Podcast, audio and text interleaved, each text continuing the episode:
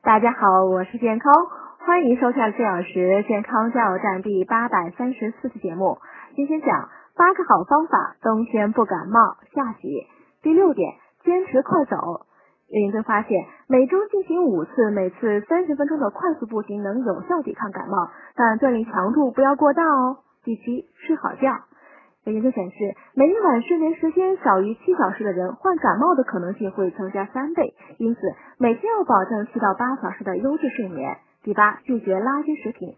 快餐和高油高糖类食品会降低人体免疫力，而富含抗氧化剂能增强人体抵抗力的食物，如蔬菜和水果，可保护人们远离流感和其他病毒的侵袭。因此，饮食上应补充富含维 C 的水果，比如橙子、大枣。